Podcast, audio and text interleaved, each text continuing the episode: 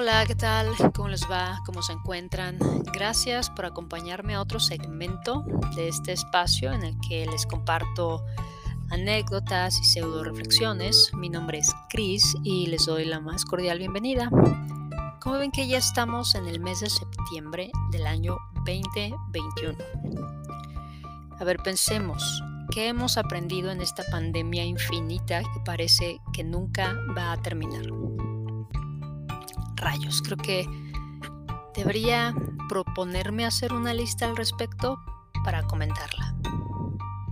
No es mala idea, ¿eh?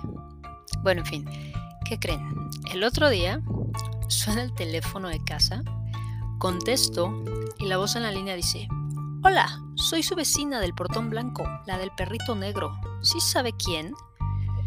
Y yo en mi cabeza tratando de localizar el portón blanco y el perrito negro. Cuando por fin ubiqué el lugar, contestó, ah, sí, claro, ¿y en qué le puedo ayudar? Y la señora empieza preguntando acerca de las habitaciones que están en renta e inmediatamente entiendo la razón de la llamada. Así que le paso el teléfono a mi mamá, ¿no? Entonces la, llamada, o sea, me llama la atención el hecho de que al tomar el auricular, ella empieza a hablar con, con esta persona como si nada. O sea, actúa como si se conocieran de hace tiempo, ¿no? La charla se extiende por unos 20 minutos, intercambian información así como si nada y cuando cuelga mi madre me mira y me dice, era la vecina, la del perrito negro, que necesitaba información acerca de las habitaciones para una chica cuya madre empezó a ir con los adventistas y ahora la acusa de no estar yendo a trabajar y la corrió de la casa. ¿Tú crees? O sea, signo de interrogación en mi cara, ¿no? Y bueno, situaciones como estas, ¿verdad? Me queda, o sea, me dejan sorprendida porque es como una necesidad que tenemos de conectar, ¿saben? O sea, la señora pidió información, pero terminaron conversando 20 minutos, ¿no? E intercambiaron más información que tal vez no era necesaria pero aún así se hizo, ¿no? O sea, la verdad es que intrínsecamente tenemos esa necesidad de conectarnos a algo. Por ejemplo, mi mamá necesariamente necesita actividades grupales, como baile o zumba, ¿no? Y yo puedo más ponerme mis tenis, salirme a caminar o a trotar o me subo a la bici sin necesidad de, de otro, ¿no?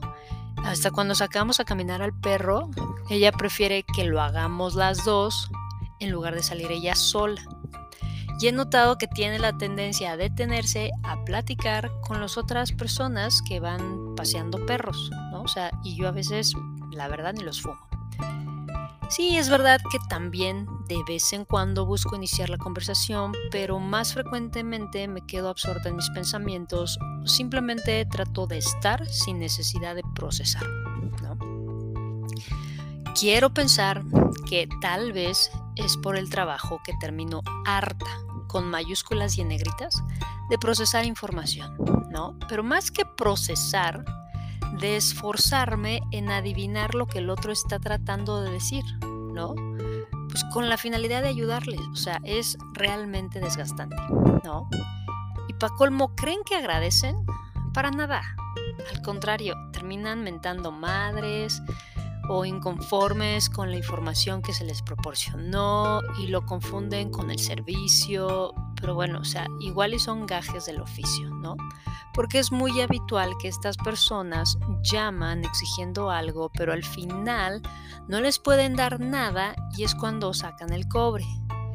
Pero ni siquiera escucharon la explicación que se les dio. O sea, no entendieron la razón de por qué no se les está dando lo que están pidiendo, ¿no?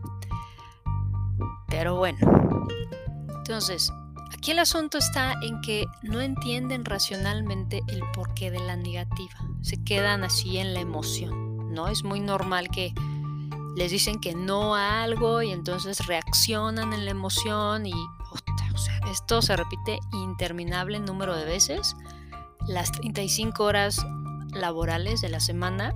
Entonces, cuando salgo a caminar con el perro, lo menos que quiero es procesar información o iniciar una conversación. O sea, solo quiero descansar.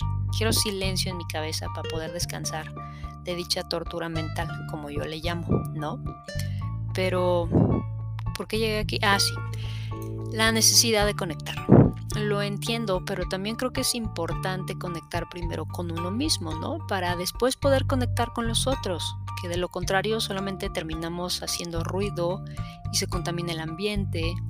Y bueno, creo que para conectar con uno mismo se requiere silencio, pues hay que escuchar esta voz interior, que más que voz es como un susurro muy suavecito y a veces hasta imperceptible, y se requiere concentración y tener la disposición ¿verdad? De escucharnos y en ese acto pues aprendemos a escuchar a los demás, ¿no?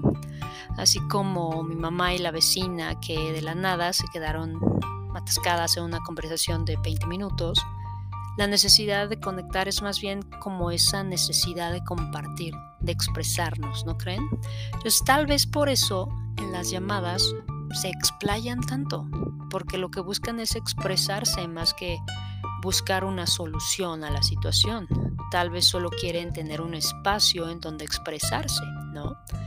Pero esto sería genial si ese espacio no fueran mis oídos, porque, ay no, a veces sí llega a ser una gran tortura. Pero bueno, muchas gracias por quedarse hasta el final. Y ya saben, denle seguir a cualquiera de las plataformas donde nos escuchan y si tienen algún comentario, pues nos pueden escribir y pues que tengan un excelente día. Los quiero mucho, un abrazo, chao.